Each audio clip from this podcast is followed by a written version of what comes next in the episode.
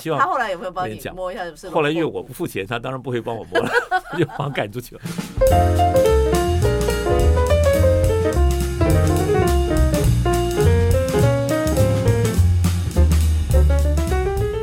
各位听众朋友，今天的录音室来了，真的是非常的大咖，也是我们传播界的前辈。我在我来讲，前辈真的就是前辈了。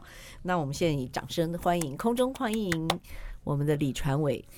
帅哥传伟兄，呃，明真你好，还有各个听众朋友啊，大家好。虽然看不到你们，不过我感受得到你们。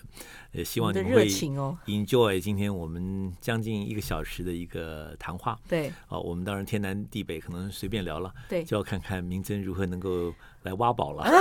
我刚刚已经跟这个船委已经打了一个 pass，就是说该我有一些问题呢，我就要私下才能问哦。其实我最有兴趣的当然是那一部分，可是呢，我们私下再聊。可是我现在想要讲，因为刚刚在聊天之中，我大致上也知道，因为你是跟一般人来讲，传播人有点最大的不一样，你不是学新闻的。嗯，的确，我在高中的时候是成功高中，那成功高中我都知道，高三的时候还做什么小老师啊什么之类，所以我是呃那时候有一点什么刻板印象哦，stereotype，就觉得说我因为我三姐啊，我的前面一个姐姐叫我三姐，她是台大外文系，她是北一女毕业以后第一志愿考上台大外文系，聪明她比我大两岁，嗯，所以在我前面。啊，奠定了一个非常重要的一个榜样，这个压力好大。那我妈妈也因为这个，我三姐读台大，所以我们本来住在内湖，所以特别就搬到了永和。哇，永和什么地方呢？就跟台大过一个永福桥啊，就走路大概就十几分钟就到了。但是过一个桥，他搬家的，对不对？就是为了他，当然后面可能也许希望我了，因为他已经考进台大了。对，所以我在高三的时候啊，就高二结束的时候，大概结束底的时候就搬家搬到永和了。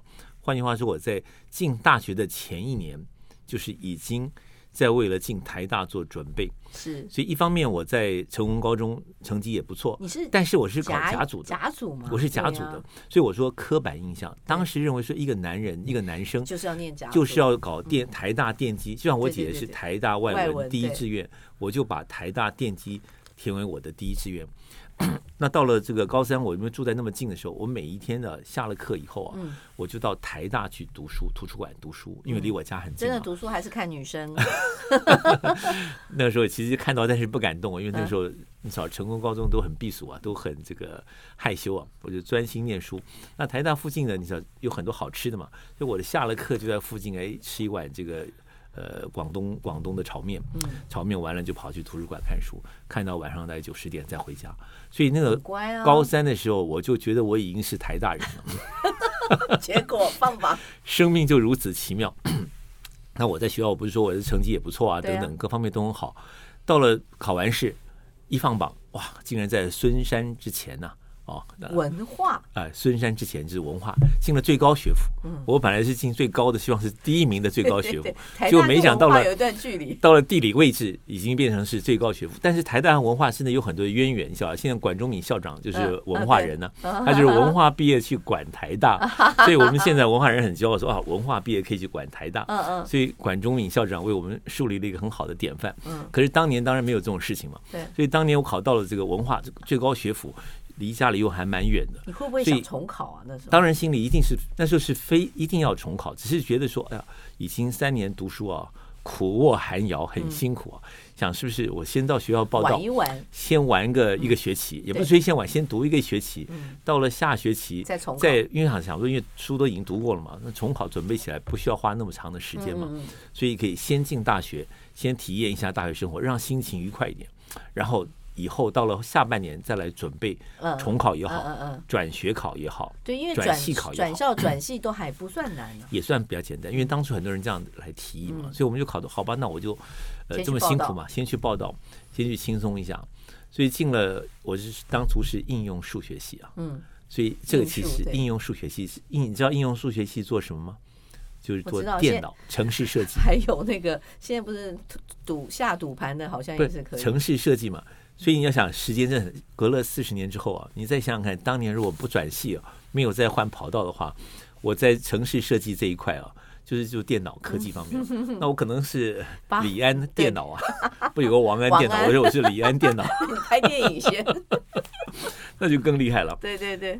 但是当年就有这个缘分进了进了文化大学。对，我一晓得我这个。其实我在高中的时候呢，也也很这个保守啊，也不太多讲话。辩论赛什么的吗？呃，当然有，当然有一些机会参加一些社团嘛。啊。成功高中是有些社团，可是成功的氛围，他都是男生嘛，就是比较保守的。可是我到了文化去了以后，我的同班的就学理科的人呢，很多是从南部来的。嗯。那他们比我还更避俗一点。哈哈，所以就变得。所以我一到了班上，一自我介绍完了以后，就被选为班代表。对。就喜欢班代表，开始跳舞了，就要开始帮同学安排一些事情。然后呢，第一年因为蛮远的嘛，我就呃选择了住校。所以我妈妈 等一下，先问一下你什么星座、什么血型，然后什么属校什么？哦，我是呃八月下旬生的嘛，哦，所以正好是处女刚开始。嗯啊，那这个血型血型又是 A 型的。哎，你怎么可能？你一定验错了。没有，这个血型其实最适合做记者的。哦，真的，因为做媒体要需要分析，嗯，那处女座的人就是比较长于分析，嗯。啊，有比较有条理，有道理，有道理，啊，对，嗯，所以我这个天生可能应该要做媒体的，嗯，所以在那一年虽然是刻板印象进了考进甲组，跑到应用数学去，应用数学虽然也做了这个班代，花了很多时间陪大家玩，你晓得我如果没有离开应用数学系的话，我。第二年呢，就要被选为系代表，都已经安排好了。嗯嗯嗯。我们学系学系的代表是二呃，是这个我们叫社长哦。他是属于二年级在做。嗯。好，他们就已经相中我，认为说，哎，将来要准备把这个工作要交给我。所以我呃大一的下学下学期的时候，本来是要准备要呃重考啦，或是转学转系了。可是我进到了里面，开始考虑这个问题以后，很多人就推荐我说。啊，华冈的第一系就文化大学叫华冈了。他华冈第一系就是新闻系，当日华冈新闻赫赫有名。哦，嗯，所以你就转到没有，所以他们就建议我去呃了解一下新闻系，因为我是甲组的，对文组完全不了解。嗯嗯，我以前根本从来没想过什么是新闻系啊。嗯，所以我就被同学们带去新闻系去旁听。嗯，所以我大一的下学期基本上都在新闻，常常在新闻系啊旁听各种的课程。嗯嗯。所以听了新闻系的课程以后，我就非常有兴趣。我一看他各个系，从广播电视、摄影啊、新闻编辑，甚至到广告，就当初我们的四个重点。对对对，我发觉我每个都有兴趣。对。啊，那所以在那下学期，后来我就说，哎，也不要什么转学了等等，就直接转系了。转新闻。所以用转新闻系的方式，那考进了这个新闻系。嗯。啊。就开始了你的人生的一路的新闻，到其实到现在都还是跟新闻工作非常非常的没错，对。所以人生啊，嗯，假假如是像我们现在都六十多岁了，再来，我没有六十多岁，哦，我说我 还好，没关系。我们今天的对象是壮世代，壮世代六十岁才刚开始，对。但是我觉得，呃，现在来思考的话，回想的话，我觉得我的这个人生啊，好像从高中毕业以后啊，啊。就开始有一股力量把我往前推，其实很灿烂哎！我看你的资料也是灿烂的不得了，对，所以它有一股很神奇的力量啊，嗯，就不断的把我往前推。所以很多事情说计划赶不上变化，其实这个话我可能对我来说最最可是性格其实也左右了你的一些人生的命运，因为你其实因为这个开发了嘛，你走这方面是顺的，所以你当然是继续往前走。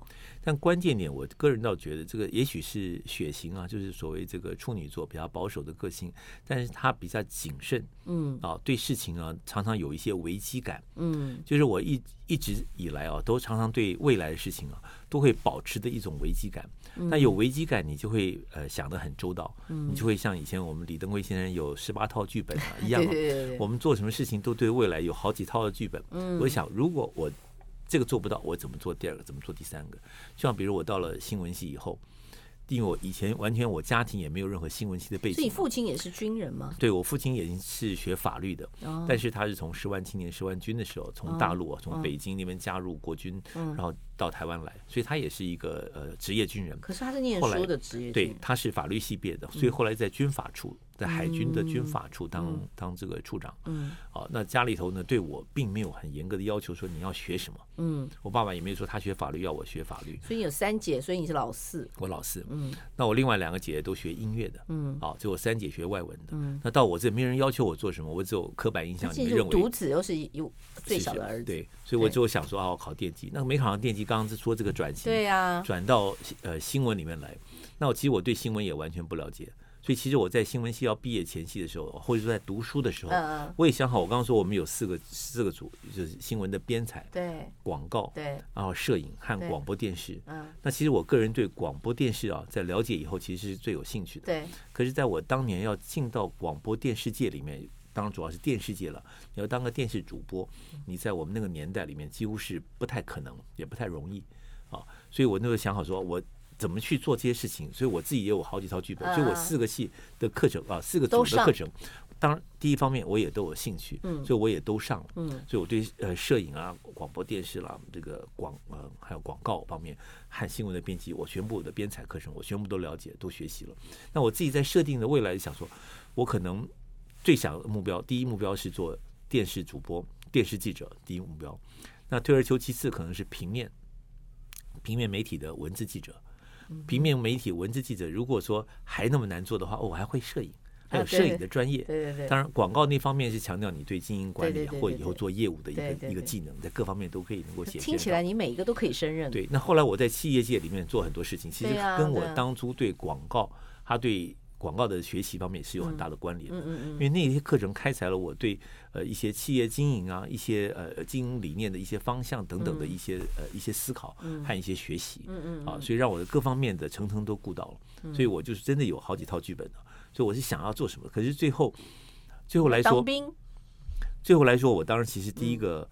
呃，这怎么说呢？说第正式的第一个工作，当然从华视开始说起。你要先去，才有两年的，呃，一年十个月吧？你们那个时候的当兵呢？哦，对，你要先说回来的话，就是呃，应该从我们在。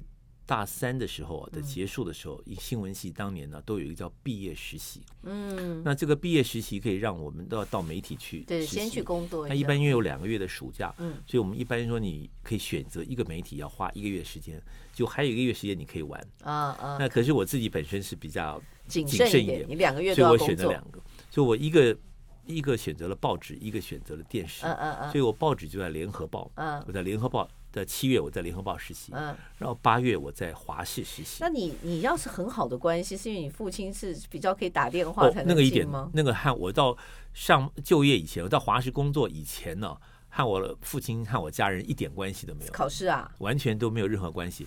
可是我们在学校里面，你申请去哪里去这个、嗯、呃所谓实习的那过程啊，对对，那也没有需要什么关系，那是看你个人填志愿，填志愿和填表现。看你的表现，由老师来选的，所以我选报纸应该不难，所以报纸 OK 了。那电视有选的人也也不是那么多吧？大概，因为我们那时候一般也只有六十。客气了，重点是那时候只有几家嘛，正大有嘛，辅大有嘛，文化有。也许现想来，也许我们班上的这个在从事媒体、对媒体真的有兴趣的人呢，也比较少。哦，所以我在我们班上里面算很积极的。呃，对对对，媒体工作来说，各方面算我们这个少数。先天条件也比较好啦，说实在。但重点是我花真的花了两个月时间。我在呃联合报是第一个月嘛，所以第一次真的跨组媒体，到了媒体里面去看，看怎么工作，媒体记者怎么采访，我都是跑法院线，所以天天在法院里面等等。啊，去看啊，他们的记者记者怎么去尔虞我诈的跑独家新闻啊，怎么去写新闻啊，怎么做新闻，还有他新闻的工作的一个运作的模式。那你晓得报纸工作，尤其日报，都是在白天工作，晚上回报社。当时还要回报社，七六七点回报社写稿，写完稿以后，可能还怕有在印刷前什么状况，可能等到很晚，所以回家可能都晚上十点以后啊，甚至十一二点。对。然后第二天你可以晚点起床，靠了电话还可以采访一些新闻。嗯。可是电视台就不一样。那电视台的工作就一定是朝九晚五，要不不是不是晚五啊，可能晚七，但是早上可能就是八九点开会，因为新闻的重点都是早午晚夜的新闻嘛，所以一般你排正常班的话，你就是正常上班比较好，只是下班会当然一定是晚一点。那我当然比较喜欢，我的个性比较喜欢稍微正常一点，对。啊，不喜欢不喜欢就是固定的像天天天天这个整个呃生活颠倒。那我第二个月就在华视实习，那华视实习的时候，我个人也很努力了。所以那时候天天跑新闻，帮他们写写稿了，帮忙拿那个时候工作了。新闻的新闻主负主要负责人是什么时候？那个新闻当时其实我后来都变成我的同事啊。当时的我在工作的时候，那时候的主播就是比如说李涛啦、李艳秋啦。啊，我在实哎，我实习时候他们到了没有啊？可能还没到。我实习之后他们可能还没到。因为李艳秋是我姐姐学妹，嗯，在福大的。对他们后来是我同事，李彦秋那时候应该可能我实习时候可能还没进去啊，但是李涛学长好像应该已经在里面。嗯嗯嗯。啊，李涛因为他他比我大了好多届啊，他第六届我十四届嘛，大了十日。所以他也是文化，他也是文化的，文化新闻的。所以他已经在里面做，所以我们当初在那边我就很努力的帮他忙啊。这个因为当时实习生嘛，就是要帮忙嘛，帮忙扛扛东西，帮忙看看稿，有时候能帮忙写写稿。但你也不可能配音什么之类的，对，不可能只在那边看而已。可是我的配合度很高，就是为人也许谦和一点，大家 都还蛮喜欢我的。所以你晓得我大学刚毕业的时候，他们其实。就里面就有人来找我说，里面缺一个摄影记者，嗯，就想把我拉进去，因为那边缺很少。我一直在卡在这里。没错啊，一方面当兵，一方面的摄影记者也不是我的真正的兴趣所好嘛。可是我去了呃华视实习之后啊，那我更确立了一点，广播电视这条路是你要走的了。嗯，那不不是，还有说我的条件要必须再加强，就是我以大学毕业来说，我即使我毕业。同事们，他能够 offer 给我的工作，也是一个摄影记者而已。嗯，那要做到主播的话，或做到做到记者的话啊，电视记者的话，当然很难。嗯，你晓得当年那个时候电视界人就很少嘛，很多要靠特权了，他也没有对外正正式的招考，所以很难进去。所以我就想到说，我一定要出国读书。哦，对。所以我是在大三呃这个实习之后啊，在大四的时候我才开始准备说，我一定要。争取出国读书，把我的学历增高。对，当时的硕士就还不错了不像现在，你要至少要要有博士才行。所以我至少说，我如果要走这条路，我一定要把我的学历、经历给增强才行。所以我大四就开始在准备啊。那我大四还机缘也不错，我还曾经去考取了教育广播电台的播音员。嗯，所以做 part time 的工作，他那不是实习，他是做 part time，那可能就很晚，对，薪水当然很少了啊。但主要我也去学习，就是播晨间新闻，嗯，就很可怜，很晚，因为晨间没什么愿意播，晨间还别人把报纸，其实际晨间也是报纸，他们画画好了，有一个编辑，他把还不是我们自己可以决定，他们有编辑帮你画完，我们就照稿子念一念，然后。广播很简单，旁边要播播音乐啦，对你要学会这些技巧，就讲衬底啦、放袋子啦。但新闻时间其实也不多嘛，就那几分钟。讲讲，而且人家都画好了，都画好了，你就把那个新闻播一播。所以一开始我第一个正式的工作，这个也算工作哈，是教育广播电台的播音员。嗯，这算是开启我在媒体里面算是正式的第一个工作。嗯，后来我大四还有去那个时候，呃，有人搞个叫什么“双河一周”的杂志，社区杂志，呃，叫吴什么？以前那个。政大的有一个很有名的一个政大毕业的，他喜欢搞一些社区报纸。当年在我们那个时代，当年很流行社区报纸，所以他就创了一个叫“双河一周”，在永和、中和和中和地区。就我还去，因为我家那时候住永和嘛，所以我也曾经 part time 那边做了一点小事情啊，那一点点而已。本来以为去台大吃面吃多了就进台大，结果没有。反正就是沾点边了。那是我在呃大学毕业前，在等于是杂志。啊，报纸实习、电视实习啊，和广播真的接触，哎，等于也都接触到了。那你现在又出国了，去哪里了呢？申请到？所以后来也是，我想这就是我刚刚说人生啊，好像有一只很神秘的手啊，在推着我往前进。你看，我进了电视台，才晓得说，哦，我的学历必须要增加，让我知道我的方向，就是我的方向在。之前我并没有定好，我一定要出国。对，你知道我们当时的家境的状况啊，我们年轻的时候家庭环境也不是说那么好，你要能够出国要花很多钱。不会啊，像你这种独子又是老幺的妈妈，一定早就传后。他们当然会希望是这样子，但是像我几个姐姐读音乐系啊等等出来也都没有出国啊。那我三姐虽然外文系毕业了，她可以出国，可是她也就帮爸妈省钱。她去荣总的这个院长当呃副院长当秘书之后，他们就把她送到了。呃，沙乌地，因为他们那时候合作案嘛。哦。那他其实去沙乌地，当然也是出国去另外一种体验。可是他的条件待遇当然很好了。那可是到底那个地方，在我们当年想的是总是沙漠地区啦，很辛苦嘛。那我那他的条件和能力，如果。呃，能够出国去读个书的话，他一定可可以对呀，到很好的学校，然后有更好的学历能够回来。可是那样子就要花很多钱。对对。可是他自己很懂得想说，家里如果有钱，那个时候留给弟弟四十哎，就是啊。对。所以他想可能有机会把这个钱留给弟弟吧。嗯。所以他就自己选择这条路，也是出国，也是很好的工作机会。可是没有花家里的钱。那我两个姐姐也没有花什么家里什么钱。嗯。好，那到了我这儿呢，我也没有这个想法要花家里的钱。所以我在这个最后面来了这这个机缘呢，那机缘当年正好文文化大学和美国的密苏里大学有一个很好的新闻是，Number One 的。对，但是我们正好有一个所谓的建教计划，那这个建教计划其实很简单，就是有奖学金了。哦，他就是有两年的奖学金，很好。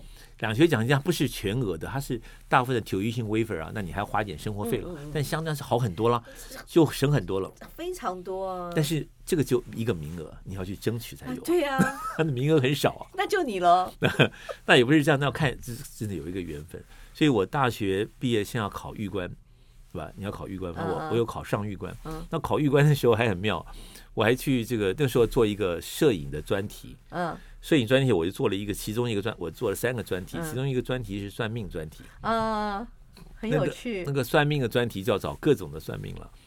当时我的系主任呢，他是我的教授，嗯，这个课课程的教授，他就觉得这个专题你要做很难，然后这个太抽象了，你很难做。但是他看我坚持要做的，还是让我去做。就我就跑遍很多各种的那种算命的地方了，算命馆后面就挂了各个将军。表示等我拍个照片，表示哎，这些将军也都听命运的安排。然后我又跑到那个新公园那摆地摊的算命，看到一张林青霞好美丽的脸庞，上面是满着各种的字。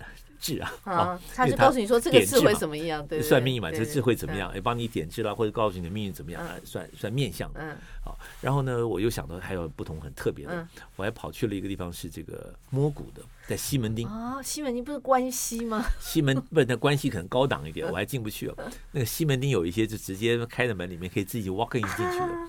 但我就这样，因为我们的学生，我不可能有钱去付钱去给他算命，我所以我一定要跟他讲明我的来意。我只是来拍照的，我不是来付钱算命。那你还踢馆？结果呢，这个摸骨的照理说他看不见的，他也不晓得。对啊。所以我就跟他讲讲的时候呢，我就赶快先拍了几张。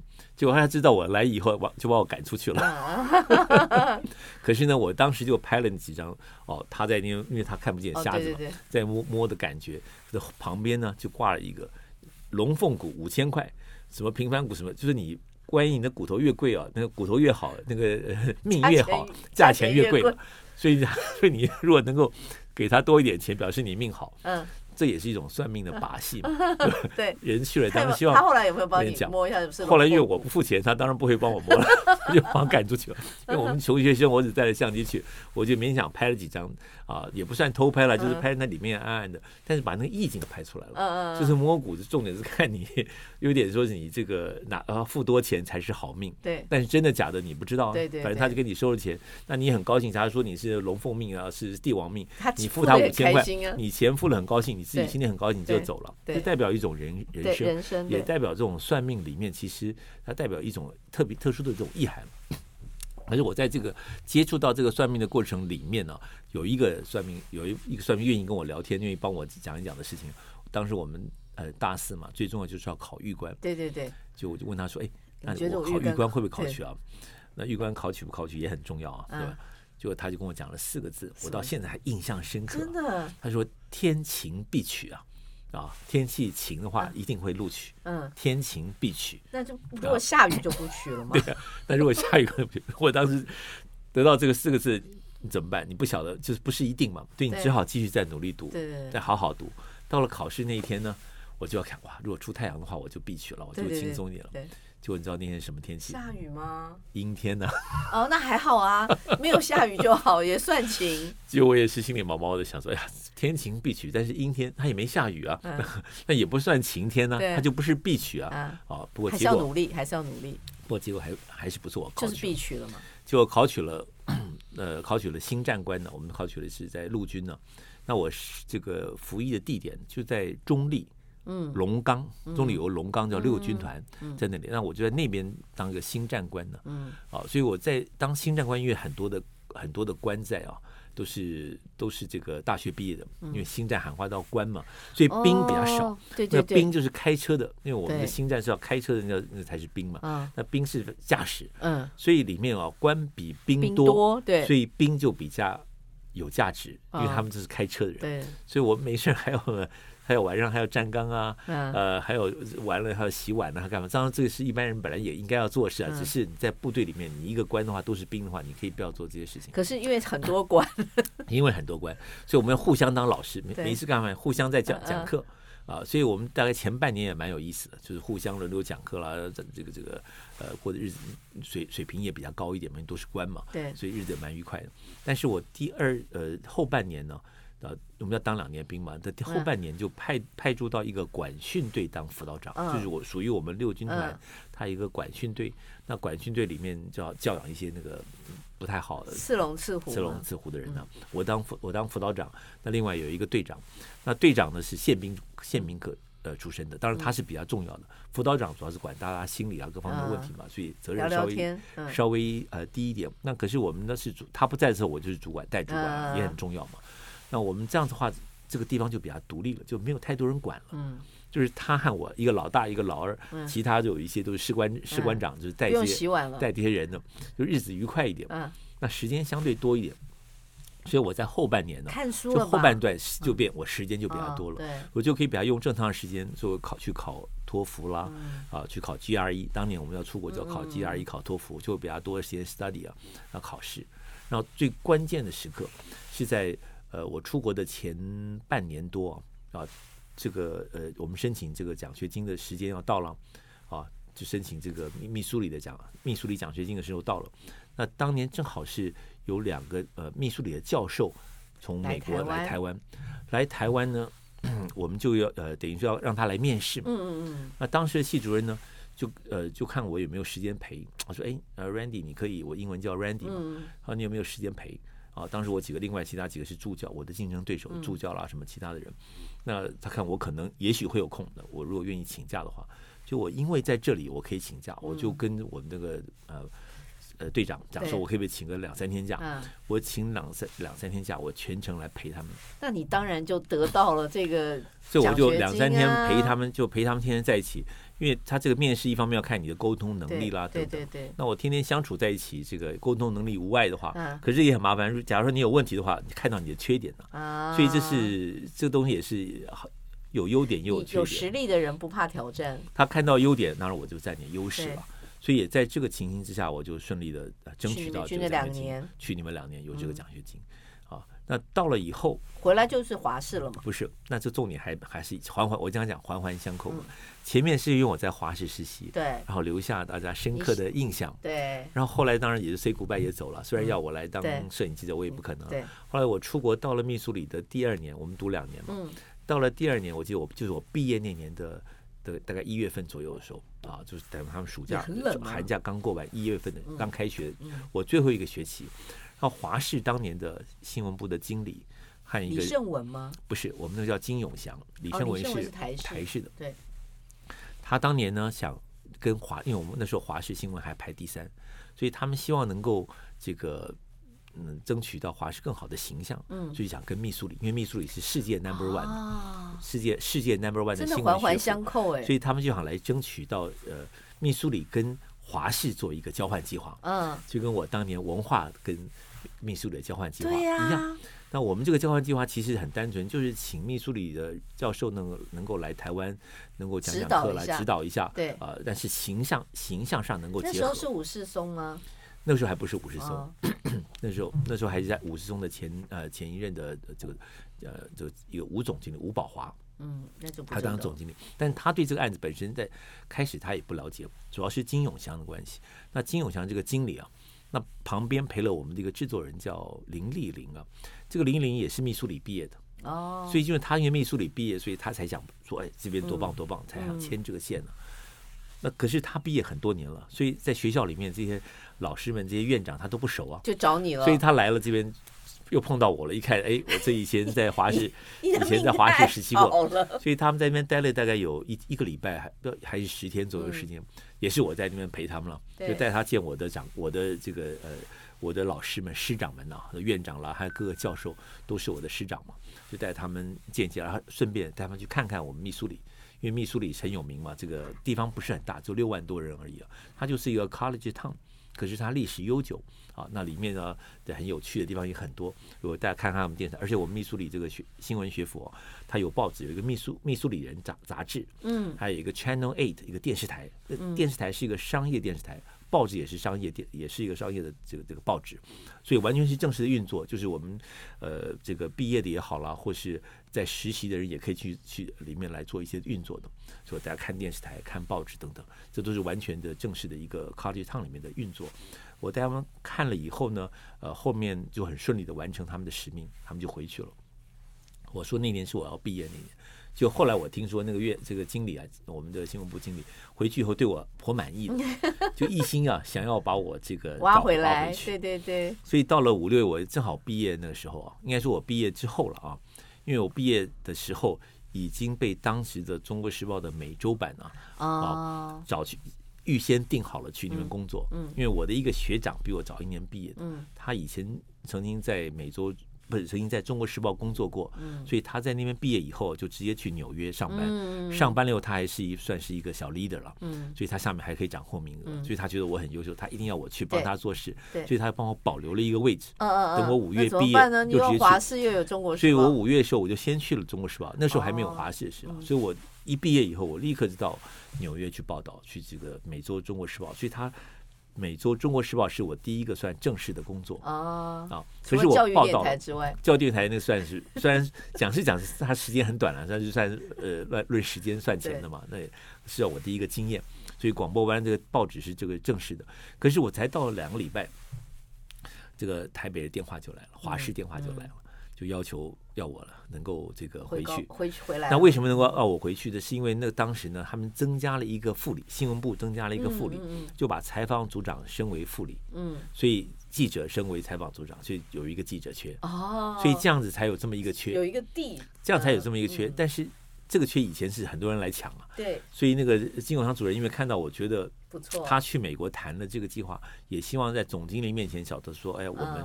密苏里有一个产所谓的密苏里产品了，对，能够到台湾来的来工作，嗯、展现这各方面的绩效，所以他也是这样的想法，对，所以很冒险的就大胆的把我找回来。那当时我还不太想回来，我说我好不容易才争取到纽约，那我们多向往在，在我在密苏里是美国的中部，是一个只有六万多人的一个 country Town 多小，在纽约这个首善之区，多棒的地方，我还希望到那边一方面呃呃这个上班。顺便去哥伦比亚大学再来再来读几个学分的课，当时我想法是这样的，所以其实我也不愿意放弃那里，所以我在犹豫啊。就我家里人打电话来，然后我这个这个经经经理也打电话跟我讲说，这机会多难，话传闻啊，你再不回来，这旁边的人就挤，我已经挡不住了，马上就有人很多人要了。所以在这个情况，可是我也不能就立刻背弃我的这个原来的《中国时报》的人呢，所以我那个时候还正好。碰到奥运了，一九八四年是洛杉矶奥运，他们正在筹备那个奥运的各方面的转播，报纸要做很多转播嘛，所以我那个 division 要做这些事情。嗯，那正好呢，我这个在同我一个同学叫罗文辉啊，你很有名。嗯嗯，对对对。罗文辉呢，当年是在读博士。嗯，那我在离开密苏里，他跟我很要好。他在读博士的时候呢。呃，在那个时候我要离开的时候，他正好一穷二白啊，身上没钱了，他来，他穷的很，正好他平常靠打工赚钱嘛，正好那个时候钱也花完了，也需要赚钱。跟与其去洗碗，那来做个汉体育，做这个呃写作的事情多好，对，因为他又很喜欢体育，对，所以我就一打个电话给他，他立刻就答应了，马上就飞过来，所以他一飞过来跟我交接，哦，这个。我就等于离可以离开了，因为那个时间比较忙嘛。再后来，其实再晚一点，他们还可以再找人。对。但你晓得后来什么发生的事吗？什么事？一九八四年的年底啊，嗯，《中国时报》的美洲版就正式的 close 了。哇，你真的是真的这么掐的时间？对呀、啊，这么好。所以我不能离开什么地方，我一离开这个那个要倒。所以你后面有那么多的公司不能讲，不能讲。好好好，没关系，没关系。那你就回来华视了。所以我就回来华视，开启了一个电视呃主播的生涯。那你要想，我要假如今天跟你从谈我电视工作的第一年，我总共做了十八年。啊，谈不完，我们这要可能要六集。才跳槽去这个就去东森嘛啊。我在电视台做了十八年这个主播，在十八年里面呢，这个也当然也是呃很多事很多精彩啊，还有很很很特殊的一些事情了。你写你有写回忆录吗？呃，目前还没有啊，因为奇瑞年纪还轻吧，慢慢写啊。可是像像赵姨，你之前访问过赵怡赵老师，他以前是我以前在华视的新闻部的经理嘛。啊，那我跟他当年的一些趣事。金永祥之后吗？金永祥之后。哦。他其实他当初是因为后来的这个武世松很欣赏他，把他找去。对。所以他从新闻部的副理啊，什么企划室经理了，慢慢做起来。那最后也做到经理了。对。啊，所以跟我有一些重叠，所以他也算我这个呃生命中很重要很重要的人。对对。啊，因为他在后来，我因为我到了东森呢。也就是因为他的关系，我跑到、嗯、跑到东森去，所以十八年之后、啊他，他的也是超多。我就跟他讲说，赵英，我真的一集哪里讲得完？四十、嗯、分钟讲不完、啊。但是我在华视简单来说，他的十八年里面的重点呢，就是我前面五年其实就跑一般的新闻、一般的主播。对。那到了满第五年的时候呢，本来被挖角去台视。哦。哦，结果最后那五十宗没让我走。嗯嗯嗯。没让我走以后呢，他就。Offer 给我做，我们新成立一个叫娱乐组，就别人叫体育组，对对，我们叫娱乐组，体育的娱啊，娱乐。那娱娱乐的名义就是体育休闲。影剧、译文，我们把它定成这四个主题，就不只有体育，但是体育当然量还是最大的了。对，我们把它定为四项，可是体育音乐最大事情还是体育，可是我们就开启了这一个 division 里面有报道一些呃国内的电影啦，啊或者有 showbiz 啊，国外和国内的拍电影啦，还有一些译译文的一些活动啦，啊还有一些休闲活动，我们就把体育除了比赛和休闲啊一般的一般的艺术。啊，和这个呃，和和 showbiz 的东西，和影剧的东西，全部摆在一起。所以，我们当年我跟李清安在主持夜间新闻的时候，我们晚上就有个单元，我们等于说他播一般的新闻，最后我们就有个娱乐单元。对，我到现在还有印象。那我就负责那一段，所以在后面五年之后，我就做这个。那五年以前呢，可能也许播午间新闻、晚间新闻、夜间新闻啊，就轮流会播了，或者做一般的采访了。那其实那五年真的也也是很忙碌了。那这个节点就在这第五年，因为要。跳槽去台视，所以才又又又有一个新的 division。对，那没去成嘛，反而是来做这个事情。可是这个又是变成我人生开启了另外一段。嗯，后来我才晓得，后来才听别人讲说，当年那时候武世宗他蛮重视学历的，我们那个当时的总经理啊，所以我是做事密苏里出来的嘛，所以他本来想培养我们这些年轻有硕士的，可能在我那一年就想来。升我当采访组长之类的啊，不晓得真的假的，但是我当时后来才听说的。可是我因为要离开了，可是我后来要离开，可是我后来还是做了一个一个 division 的 chief，就是一个组长，就娱乐组组长。可是他的 focus 就不太一样了。对。那如果我做采访组长的话，我当年一做的话，可能头发立刻就白了，因为真的压力也很大。压力大，对。那当娱乐组呢，这个组长呢，是开创一些新的，我要用一些新的创意，些新的，因为他没有，不是因为他没有原来没有一个原来的这个框架框架在那里，所以我找的一我下面有四组的采访。记者人也不多，那我每天就要设计好不同的新闻，有外地的翻译，有他们自己去采访，好幸福。那靠一些创意，那碰到重大的比赛，那就要原完我们来负责。比如说世界杯足球赛是我们华视独家转播，现这一次也是，不是这一次，这后来就没有了。我当年在的时候才有，所以我从一九呃一九八八年的时候还没有成立那个组，我们一九九零年才成立这个组，所以一九八八年的时候也是华视独家转播，对，呃一九八六年啊也是华视独家转播。那当时呢，我们只参与了一点，因为那时候我还在跑一般新闻。可是到一九九零年的时候，我正好我们是一九八九年成立这个娱乐组，嗯，所以一九九零年我负责的第一个大的案子就是在意大利的世界杯足球赛，哇，好过瘾啊！那一九九零年还有还有什么特别事情？就是一九九零年的北京的亚运会，也是正式两岸开始沟通的最重要的一个桥梁，就开放了媒体正式的进去，所以我就在这这一批里面正式的进到了。这个大陆去采访，光这两题哈，光这两题体育的就已经一本书了，对不对？太多 detail 了。所以说是不是很大的机缘？在一九八九年，就是我进到了，就等于我要要离开，就变成这个 division chief，然后变成长长这娱乐组。事先也完全没有逆料到，因为我本来以为我要去换一个跑道了，到另外一个地方去了，嗯，就没想到留下来，只给我了半年的时间的筹备。那我从我们那个世界杯很早就开始了嘛，所以一九九零年就负责这两件大事，年头年尾这两件大事就让我非常值得的能够参与。我我说这真的这个里面 detail 太多，真的是应该要把这些智慧哦都要留下来。我觉得真的是要写书，还是写一写，那要不然我们用那个采访的帮你写。所以想看我从一九九零年到两千零二年我离开华视，嗯，这十二年里面所有大大小小的亚亚运会。对呀，奥运、亚运会、奥运会哦，对啊，亚运会、奥运会还有世界杯足球赛。那世界杯足球赛都是我们独家在做，就是我在负责，嗯、我一个人在负责。嗯、我当时带一个组了，主要负责没有没有三台联播。那其他的亚运会、奥运会啊，这些都是三台在联播，还有各种的直棒。你看我们当年各种直棒、直篮的转播，所以我。那个十二年的生活真是多彩多姿，嗯，也是在体呃电视体育里面呢，呃，算是有做一些事情吧，有一些奉献了。好，但是现在讲起来也不见得有人记得，我觉得但是这不重要，记得很清楚。但是我觉得那也不重要，因为自己做过事情啊，你不需要别人记得，你自己知道就好了。那个时候我们我们自己都还有做像兄弟像啊，他们那个时候的那企划什么的，我们常常合作啊什么。我还特别做明星杯，我们现在才华视哎，怎么办？我们还可以再增加一集嘛？哈，所以我们先先来 ending，然后我们可不可以续录这样子？可不可以续录？我们先先跟大家说，让大家休息一下，去喝杯咖啡。我已经决定了，我的这一次的这个三个朋友的这个单元呢，从李传伟这一集开始，我要做第二集。先在这边画下一个分号哈。等一下，我们先换个场，好，先先生，也不用说再见，因为我们继续，我们这个这个讲不下去，这一定要讲的啊。OK，等一下哦，先再见一下下。Thank you.